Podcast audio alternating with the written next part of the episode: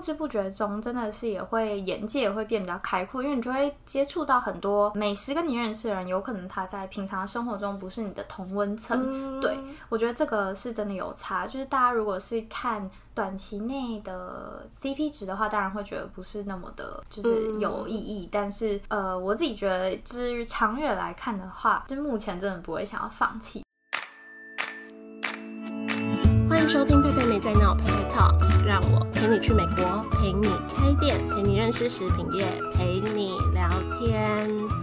今天的陪你认识食品业，邀请到正在经营美食账号的 Irene 来跟我们分享经营美食 IG 和做自媒体的心路历程。那他的账号是 G R I N 一六二四，或是你在 IG 搜寻“鲜牙齿美食炸鸡”就可以看得到。所以如果对美食很有兴趣啊，想要认识更多店家，或是看照片就觉得很疗愈的，可以赶快去追踪他。那在这集内容里。面呢，我们会聊到当初经营美食账号的初衷，经营的时候觉得最困难的事情有哪些？那大概会有多少粉丝会开始有厂商来找合作？还有是什么原因让他愿意这样子持续经营下去？以及这过程中有发生什么特别的经验和收获？如果是正在经营美食相关的自媒体，或是对未来有兴趣经营的朋友，非常推荐这集 Irene 跟我们分享的内容。我们现在就欢迎咸牙齿美食杂技 Irene。有一个我做最久的自媒体，其实就是今天要跟大家分享的美食的自媒体，叫咸牙齿疗愈美食。那这个部分我其实真的是。做了最久，就最一开始开始尝试，大概二零一九年就开始做了。这样几年啦？现现在几年？二零二一，其实两年多，蛮久的。你一直都有在坚持吗？对。我觉得超惊讶，因为我个人工作都没有超过两年，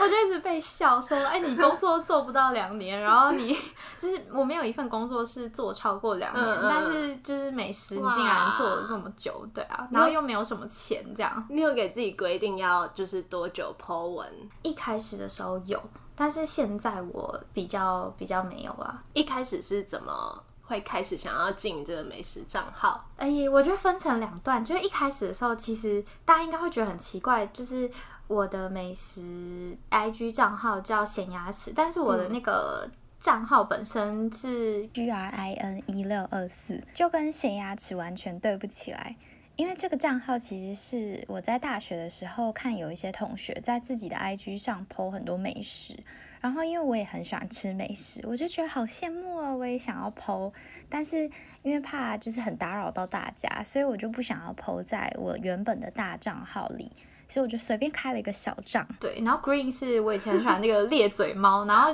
就是咧嘴笑不是 Green 嘛，然后一六二四是我的高中学号，超荒谬的，就是因为我妈妈很会煮饭，然后她以前都还会自己煮完之后摆盘，然后逼我拍，然后真的 PO 上去，我妈要自己拍，我妈就说，哎，你帮我调色，你要帮我摆盘，我就 PO 上去，然后一直没有认真经营，就随便乱发，也没有打任何字这样子。我从就我毕业之后，从日本那边回来之后，开始一第一份工作的时候。后，反正在那个期间，我就发觉我没有很喜欢金融业的营运啊，后台本身的工作，我就开始在想，我想要做什么东西。然后突然想到，哎，我好像有一个小账号，一直没有在用，对。然后我就各种就是自我探索的过程中，发觉我可能对行销有兴趣，但因为我没有上过任何行销的课，也没有接触过什么实习等等的，身边也不多人是在做这个。我就想说，当时对我来说啊，自媒体其实就是一个，我我会觉得说是。我想象中的行销就是自媒体，所以我就直接拿我的那个美食小账号来用，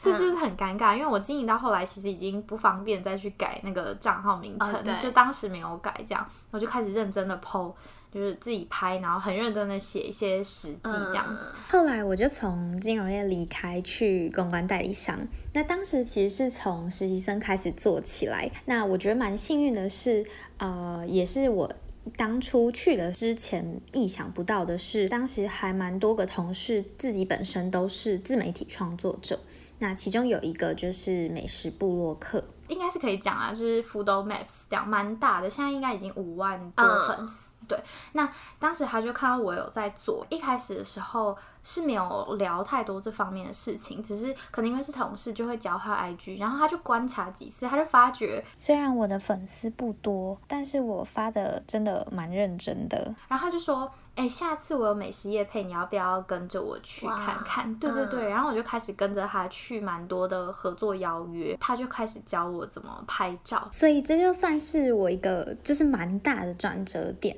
从那时候开始发现，呃，其实还有非常多东西需要去学习，然后也有很多东西可以学习，所以我就开始练习拍照啊，跟写文案。那有时候虽然我自己写的很开心，写的也很丰富，但可能呃精细到断句啊，或者是呃图片啊，或者是文字排版等等的，其实都没有那么 user friendly。那大家其实看不太懂，或者说懒得看。其实这些练习啊，和当时很多人给我的建议，就对当时的我来说，其实是非常受用的。所以一开始会选择食物这个主题，就是因为爱吃，然后跟妈妈的关系。诶，可以这么说。然后还有一个比较现实的原因，就是我其实因为我不是那个形象，也不是美编出身，我不会做图，哦对，所以我就会会选一个以拍照就能看起来比较吸引人的东西。对对对，嗯，因为我自己跟其实我没有公开，但是我跟我妹妹就是有在经营一个美食账号，但是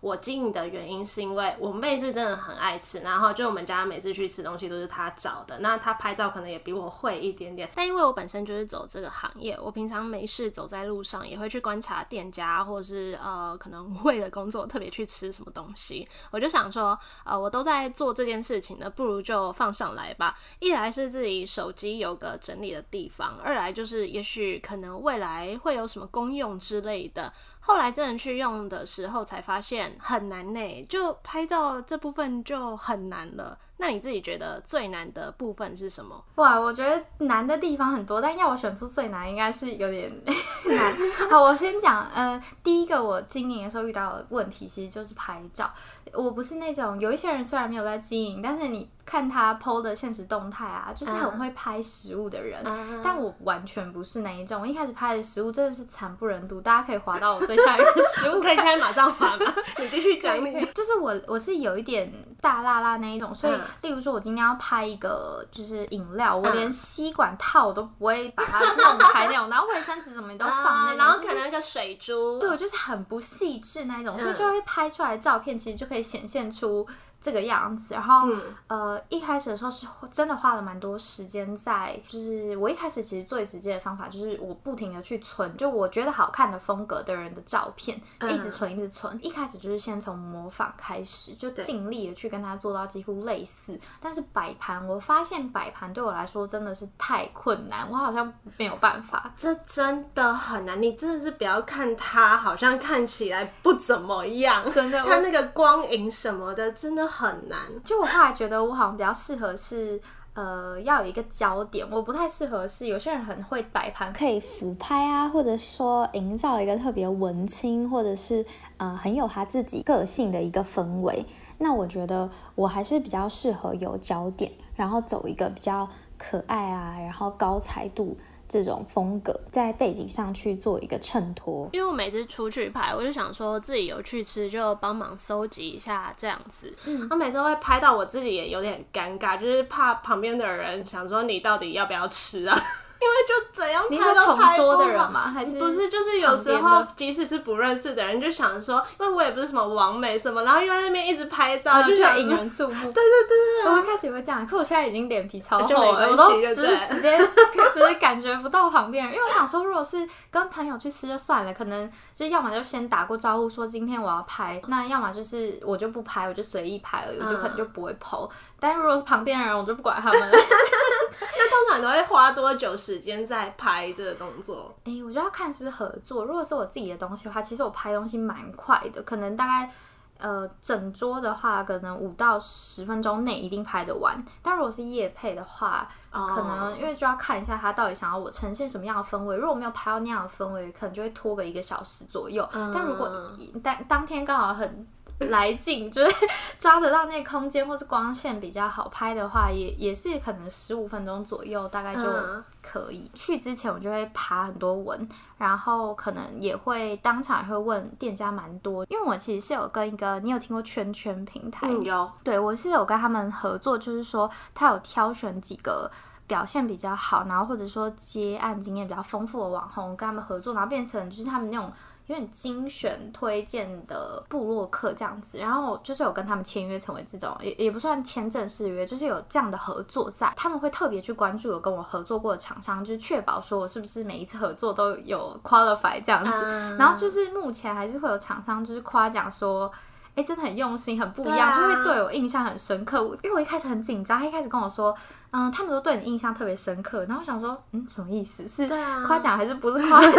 然后后来就说，因为我会问这些问题，或是很细心，感觉不是把它当做一个就是吃一顿饭就走了这样子。对啊，因为我我之前可能也是接触蛮多，那通常就是呃拍照，然后就走了。我好像没有遇过哪个人会特别问你这些问题的。哦，对，有一个人可能就是说哦。呃，会用心的去品尝，跟你说喝起来怎么样，但通常就真的就是拍完回去写写文章。可能有另外一个会说，哦，他觉得我们店哪边还可以更好，那这种我也觉得好像一个额外的回馈这样子，嗯所以这样真的蛮用心的。对，应该是说，我觉得就是像经营这个东西，我追求像拍照的话，我追求就是不会是像那种商业摄影师，嗯拍的很。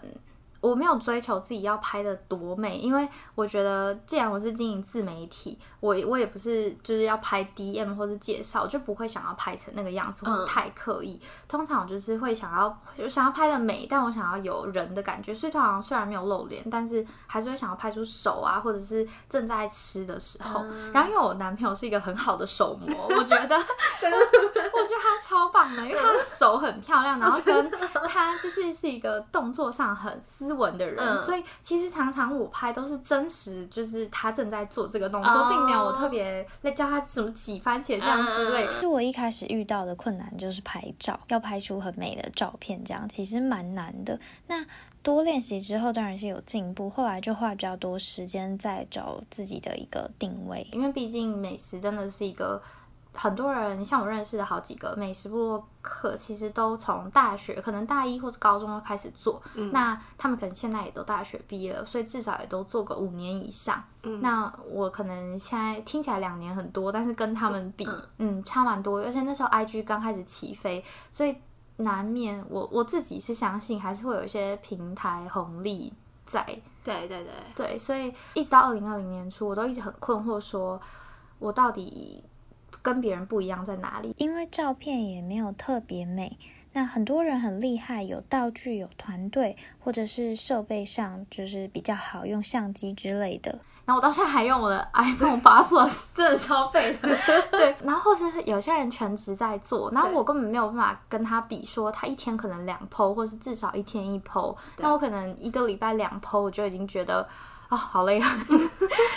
对，就就一直在想这件事情。后来我其实就是 IG 上，其实渐渐也越来越多那种知识型自媒体，然后就是存了非常多他们的文。然后一开始看的时候，还是没有办法抓出诀窍。我觉得本来就很难一步到位。总之就是一直尝试。嗯，可其实，在找到自己定位之前，我本来也就是一直 follow 那种成功的美食博客，就可能粉丝比较多，或是互动率很高，一直模仿他们拍照，可是就一直找不到自己的特色。对对对，后来我就决定，呃，我我不想要再跟大家抢快了，因为这也不是，我也没有想要成为什么媒体。那我自己其实也没有想要成为美食评论家，因为这部分我可能也没有办法做到最好。我本身也比较喜欢去分享用餐体验的一个感受，去结合记忆或是情感面的东西，那给大家一些呃比较特殊的美食故事，希望大家看完之后可以有幸福的感觉，或者是被疗愈、被治愈的感觉。对，原本我一直很想走那种客观，因为大家不是都会比较喜欢比较 real 的那种对对对食品，对就是不要都是叶配。可是我后来觉得，因为叶配其实我都有挑过，然后我其实也不觉得有太对不起大家，而且其实大部分时候能讲的时候我都会说，有的时候其实是厂商规定不能说。嗯，对，那嗯，不管能不能说是夜配，基本上我都不太会写。我真的不喜欢，我要么就不写那个商品。嗯就是可能一间餐厅三道菜里面，我不喜欢一道，我就不写那道你说有。接业配，然后对对可以这样吗？可以谈，可以哦谈，对对 对，主要就是希望大家看到的时候都是能有开心的感觉，而不是只是像是看 Google 评论，那这样我们就跟嗯 Google 评论没有差别。如果说我只是很客观，对我就希望，我觉得就是主观，就是用一个主观的承受给大家一个感觉也不错。嗯对，然后比较客观的部分可能就放在懒人包，可懒人包也是，就我就是会分享我喜欢吃的食物的懒人包。如果我不喜欢吃，像我不喜欢吃面包，那我就不会分享。至少目前我觉得还没有办法了，就是分享说，呃，可能三明治懒人包或是什么面包懒懒人包，就分享不出来，因为我就没有很喜欢。嗯，我觉得你这点跟我蛮像的，我没、嗯完全没办法推荐我自己不喜欢的东西，嗯要么就是很以客观的角度说，哦，这可能是怎样的人会喜欢的，嗯，对对对 对。但是我现在有想要尝试说，未来可能呃，应该说，我觉得现在美食部落客很多都面临到一样问题，就是像我们上网想要搜寻，例如生日餐厅推荐，好，然后跑出很多文章，我点开来看完之后，我其实不会记得，诶，我刚才看了谁。最近其实就有在计划想要请专业的人去帮我设计一个人物角色的感觉，可能会比较有人味，不会让大家看了我们分享的东西就只记得美食，那就忘了是谁跟他分享的。最近又有找一个朋友一起来经营，就是他是当特派员，那两个人的话就会有角色不一样的地方，那我就希望。是有一个角色在，然后可以去代替我们发言。那我们饮食习惯本来就类似，所以这样就蛮好去让大家有记忆点。嗯，对对对你这样让我想到。我我不确定我跟我妹妹做的有没有达到这个功用，嗯因为我们就叫，因为我有两个妹妹，虽然只有一个妹妹跟我合作，但是我们就故意叫三小妹妹，中间有一个是没用的。有时候就是不只是发文，也是讲一些我们姐妹可能平常干嘛干嘛的事情，比如说二姐都拍照不好看呢、嗯。希望她不要听。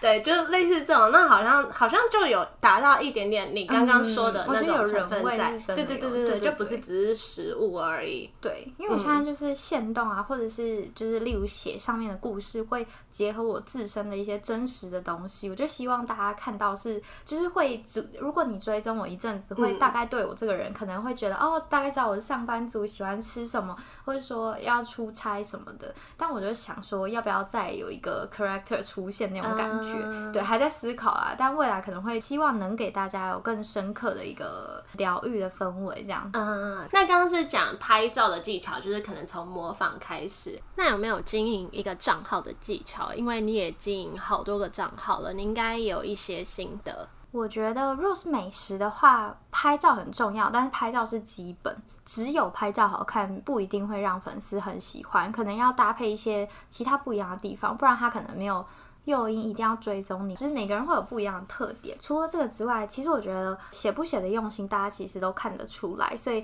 在呈现方面，就是还是要用心的去写。那也可以多跟粉丝互动啦。我觉得虽然是美食，可是有时候还是会有粉丝给一些回馈，然后基本上你跟他互动过，他真的就会变成你的，我觉得不见得有到铁粉，但基本上不会是那种一下追踪你，一下不追踪你那一种。嗯我觉得是。对对那你平常就是可能又有正式工作，然后又有好像很多斜杠的生活，什么原因让你这样愿意继续持续更新这么久？什么原因让我 愿意继续更新那么久？嗯，其实这件事我觉得我还没有细细深究过我自己，但是我觉得目前为止，就是有很多东西是细小的动力让我没有想要放弃，例如说粉丝给的回馈，或者是说一些同学们一开始都会觉得我只是在玩玩，然后就没想到经营这么久，然后可能也是粉丝有在日益增长，然后互动率还不错等等的，或是推荐的东西，他们真的会去看啊，或是去试试看。就是大家会给我一些努力，就会常常跟我说，我觉得你真的很棒，你这一定要坚持下去，我就会有动力。啊但是我觉得背后是什么原因？其实应该有蛮大是，我觉得这是一种仪式感啊，就是会造就我的生活仪式感。以前的话，我可能对于吃东西或者是生活上的东西不是那么细致的人，就是体验一个吃的开心就好嗯这种感觉。但是如果在经营的话，就必须为了我的 IG 或部落格的品质，要需要去更细致的去体验整个用餐的感觉，还有食物本身的口感。那也让我觉得我自己对生活体验上这方面变得更细致、跟敏感。就今天都要吃一顿饭，但你不是只是填饱肚子的吃一顿饭。就我觉得对我个人本身其实也是一件很不错的事情，然后某方面也是一个舒压。就是说，如果今天我在工作上发生了不开心的事，或是假如说。呃，我十点，我现在是没有啦。但是，就假如的话，就是会有一个生活中还是有一个重心哦。我觉得是哎，哎，我最近也有这种体悟哎，就可能我自己也是一个很多角色的人，那可能我在某个角色很累或者什么，但可能在这个地方的认识的这一群人给我鼓励或者什么，我就会觉得哎，好像 可以 balance 一下。对对对对对。就也不会那么容易去否定自己，因为你知道自己还有另一个对对价值啊，或者是使命等等的在。对，那你刚刚有提到，你刚刚那个前辈带你去开始邀约啊，或者是夜配，一开始是没有钱的吗？还是一开始就有？哦，呃，他带我去的话是他的夜配，所以他是有钱的啦。对对对，我是因为通常美食布洛克，呃，你现在合作应该也都是。呃，可以通常可以带一位朋友，或者两位之类，对对，所以我就是他带的朋友这样了解，然后就是看他怎么拍，帮他当手模之类的。那你自己开始接到第一份夜配，那是怎样的情形？我觉得是超神奇的，就是我那时候大概是粉丝数应该五百左右而已，然后而且还不是美食，就美不是美食，然后来找我美食播客，然后当时就是。有叶配就开心到不得了，就会觉得被肯定了。那当时其实找我那个呃厂商，我有点忘记名字，但他是那种有机保养品，然后我没有听过。可是呃，我觉得在跟他沟通的过程中，我的感觉很好，所以当时我就非常快乐的凭感觉接了这个。他当时是因为我的 IG 还不多，所以他是要求我 IG 跟部落格都要 PO，所以就我发在匹克邦上面。那呃，我其实蛮认真的在做这个东西，然后我觉得我。因为我平常就不是一个对保养品或化妆品很有研究的人，所以当时弄得蛮辛苦，我还带去那个咖啡厅，然后在那边挤来挤去，要拍了一堆照片。结果他就觉得很感动，他就觉得很用心，然后他就立马再发了一组照片，呃，发了一组产品，然后就说再写一篇这样子。对，就我就觉得哇，蛮感动的这样子。对啊，是有钱的吗？可以问吗？哎，没有，但是他的保养品还蛮贵的。哦，就他就送你，对对对，通常是这样子。对，通常的互惠也是产品会送我们，除非说，呃，我见那公关公司可能有那种电脑合作，可能就不会送电脑，可是就有很贵的，那也太好了。对，可是有我有遇过网红，是他要求他比较钱，他要一台电脑，因为那个钱差不多。哦，对，可能差不多的价钱，它的价码大概跟那个。电脑差不多，对，我就想说，哦，这样也可以，还不错。嗯，对对对。然后之后就可能会偶尔会有真的厂商来找你这样子。嗯，五百到一千左右的时候是真的蛮偶尔，可能两个月一次这样子。可是我也是互惠这样，对，几乎都是。那呃，在一千之后就比较多，然后我觉得最多是我开始改风格之后，就很明确变成。有有调色啊，然后有懒人包之后就非常多，是真的，我觉得我觉得很多，可是我不确定跟我差不多粉丝人有没有这么多，就我大概是可能一个礼拜就有两个。你说一千，真的哦？对，就两个炸过来，可是我是接不了的吗？还是有时候是有钱的？真的？对对，可是都没有到很多啦，就可能三五百，但就蛮开心的。我觉得那个心情是蛮开心。可是现在我就开始 困扰，因为它炸过来真的很多，所以我现在就是会变成说。OK，他可以一个礼拜两个来，可是我可能没办法都排在一个，就是这个礼拜，我就会拖蛮久，因为我可能最多一个月就是最多也只能接三到四个，因为我没有很想要全部都塞那个页，对啊，就会也把它打散。对对对。那在这经营的过程中，有没有发生过什么比较特别或者有趣的事情？嗯，比较特别，哎，我觉得有一个比较特别的事情是。呃，我我觉得我超喜欢一家餐厅，就是他从来没有给过我叶配，但我真的很喜欢他，就是叫围兜，我觉得是符合我的审美观，跟我喜欢那个氛围，就是没有到真的很让人不自在。但是又蛮可爱的，就是蛮有仪式感那种。然后我就是蛮喜欢跟朋友约在那里，然后它的食物很符合我的胃口，我觉得必须说它的意大利面跟瓦帕我真的超爱的。然后你让我想到我好像第一张就是剖他们的，真的哦、好像是我超爱的，我大概吃了 真的是数不清哎，就我光剖应该就剖了五次，哇然后所以吃已经真的不知道吃过几次。总之就是有一次我就看到一个活动，是一个蛮有名的安雷跟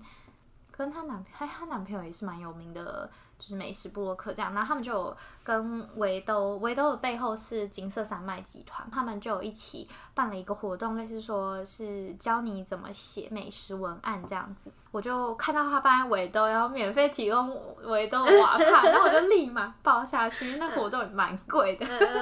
对，但我就报下去，而且很早，因为是一个不会很早起床的人，假日不会很早起床，他就很早就要去，好像九点就要到那个那边去听那个课程。在那个里面，其实大部分人都是可能都是呃互相认识的美食部落客。那我当时才刚开始经营，然后我就找了一个朋友去，然后我们就被分在那种没有特别跟。就是可能不是摇滚区的地方，对对对然后就意外认识了一些我觉得蛮有趣的人，就是那时候我好像遇到一个不知道是天下还是哪一个杂志的嗯那种主管，他因为他想要了解一下这方面的产业跟大家在想什么，然后就我觉得有蛮多交流。当时是遇到一个很特别的事情，是金色山脉有派他们自己的摄影师来记录这个活动，然后当时我在拍照的时候，他突然跑到我旁边说，哎，妹妹，你拍照还蛮有美感的哦。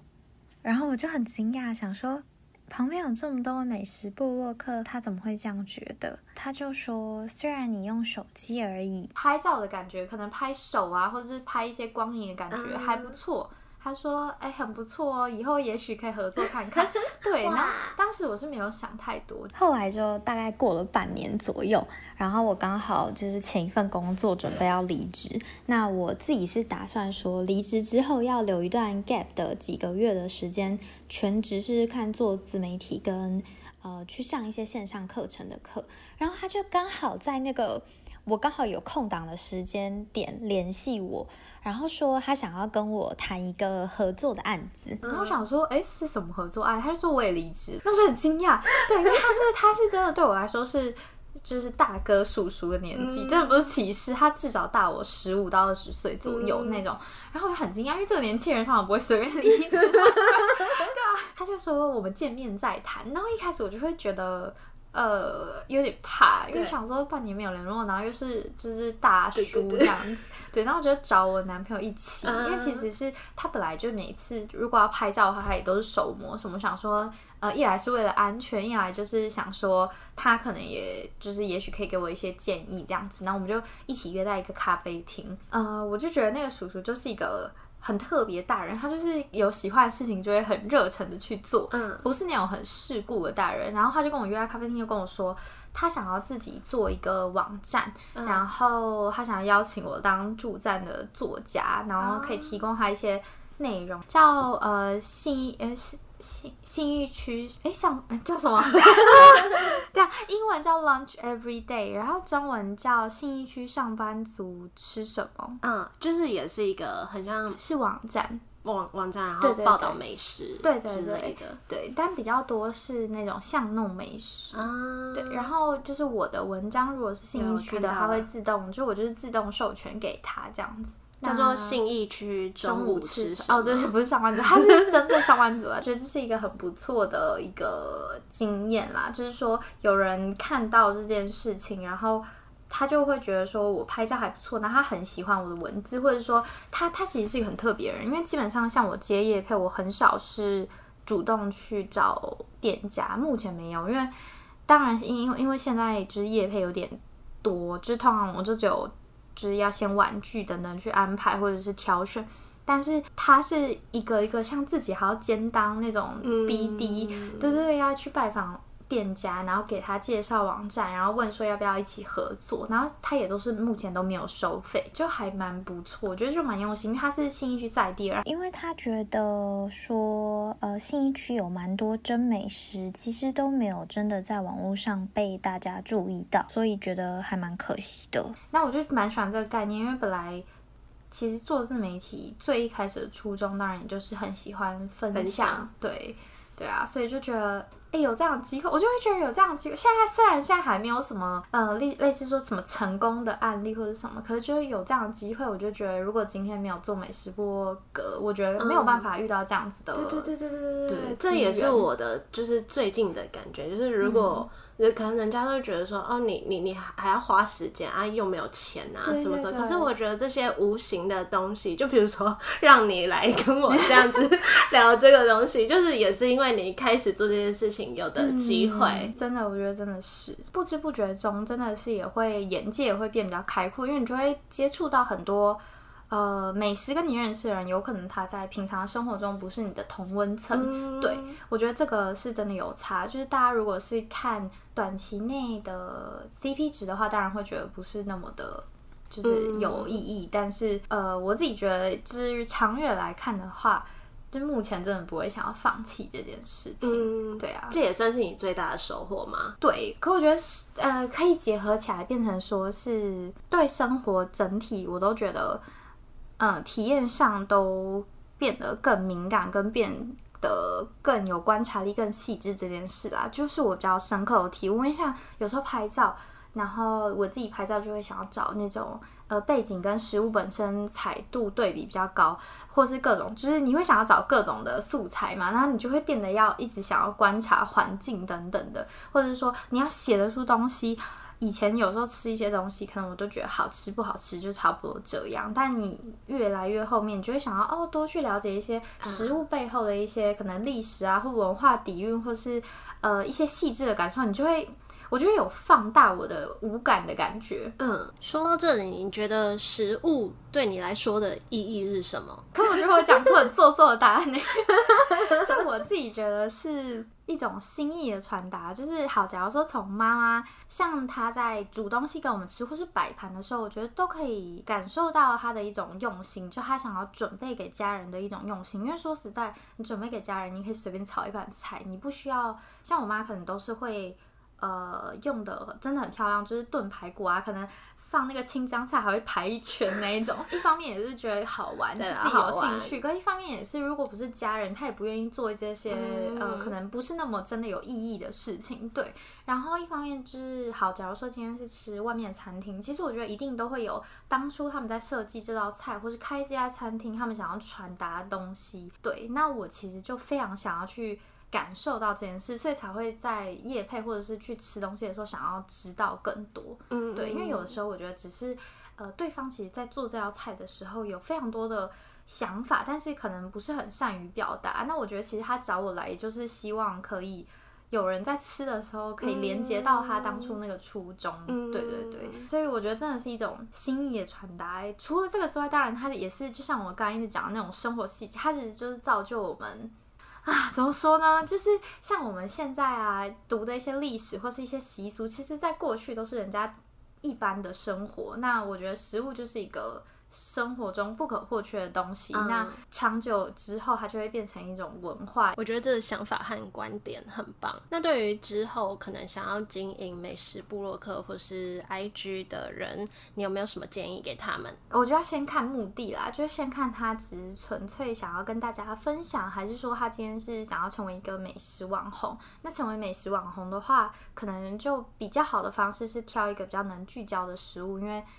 I G 啊，或者是部落格，这样会比较有一个记忆点。像拉面浪人这样子，就是一个蛮好的一个，对对对，一个定位这样子，那就可以挑一个自己比较，或是抹茶，很多人就是用抹茶起家嘛。对，那如果是只是单纯想要分享的话，我觉得基本上就是 for real 就好，就是你用心的分体验，用心的分享文字跟照片。那照片的话，我觉得是可以练习。那一样就是可以去多观摩，去存起来你觉得好看的照片。嗯，那。我自己的话，通常都是会用，可能去找一些对比的彩度去拍照，就背景跟实物本身要有一些色差，然后呢，可能会有一些手啊或者是动作加进去，会比较生动。就是看你的初衷是什么。那如果只是就是分享开心的话，那真的就是只要今天是不开心，那就是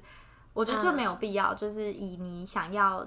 的目的为主去做这件事情。对啊，那最后你可不可以再跟我们分享一次你所有经营的账号？好，就是呃，我现在最主要在经营的是呃叫 Slash IC，然后在上面我就是叫斜杠 IC，其实就是呃我我叫 Irene，然后我姓张，所以 IC 就是 我的缩写。那上面就会跟大家分享一些自我成长语录或者是故事，然后再搭配一些生涯规划或者是探索的。呃，一些案例或者是一些一些 tips 的分享。那这方面的话，未来我是蛮希望能变成，就是未来三年内，我想要变成我的全职，我就希望可以做一些顾问服务或线上课程这样子。啊，既然我都叫斜杠了，那就不可能只有一个。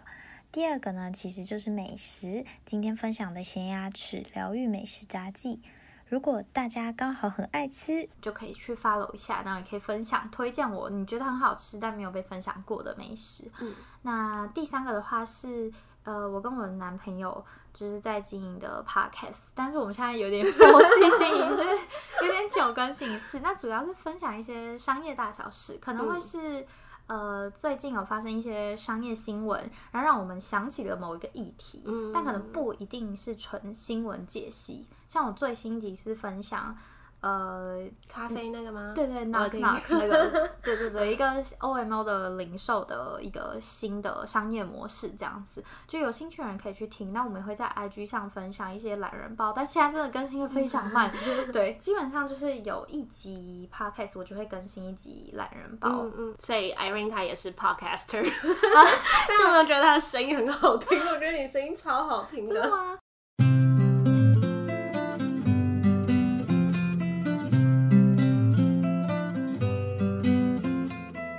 谢谢 Irene 跟我们分享这么多自己的故事，大家有没有觉得她的声音真的超好听的？那我自己跟她聊的也很开心。虽然我们访谈那天是第一次见面，就是我们还在捷运出口认识，说：“哎，你是那个那个吗？” 而且其实，在那之前，我们在网络上也没有说过多少话。不过聊天的过程，我就觉得他给我的感觉很真诚，他分享的内容也都是很真诚的。那说到经营。自媒体的心得啊，或者说为什么会这样坚持下去？Irene 有提到几个，我也都非常认同，像是呃，因为做这些事情，开始培养出生活的仪式感，让自己对于观察食物、装潢摆设更有敏感度，或是说这些斜杠的身份就是自己生活的另一个重心。我觉得这些理由也都是我为什么会想要有很多不同身份的感觉。那也很开心在这条路上遇到的这些人们，虽然创立。不久，但是得到的收获是很多的。那今天的分享就到这里，希望大家会喜欢今天这集的内容。这边也再一次介绍一下 Irene 经营的账号。第一个是今天分享的 G R I N 一六二四，如果喜欢美食的人可以去里面看有各种美食的介绍。那第二个呢，如果对个人成长、职业探索有兴趣的话，可以在他的 Slash I C S L A S H I。E I C 看到相关的资讯。那如果对时事啊、商业大小事有兴趣的话，也可以去听 Irene 的 Podcast，叫做《头脑加点料》，我都会把相关的连接放在这集的简介里。那对于美国工作生活、餐饮店家创业和食品业大小事有兴趣的人，也欢迎订阅我的频道，或是到我的 IG PayPay Talks。那喜欢这集节目，也可以分享出去，让更多人听到，或是到 iTunes。Store 留言让我知道你的想法，那就谢谢大家的收听，我们就一样下周见喽，拜拜。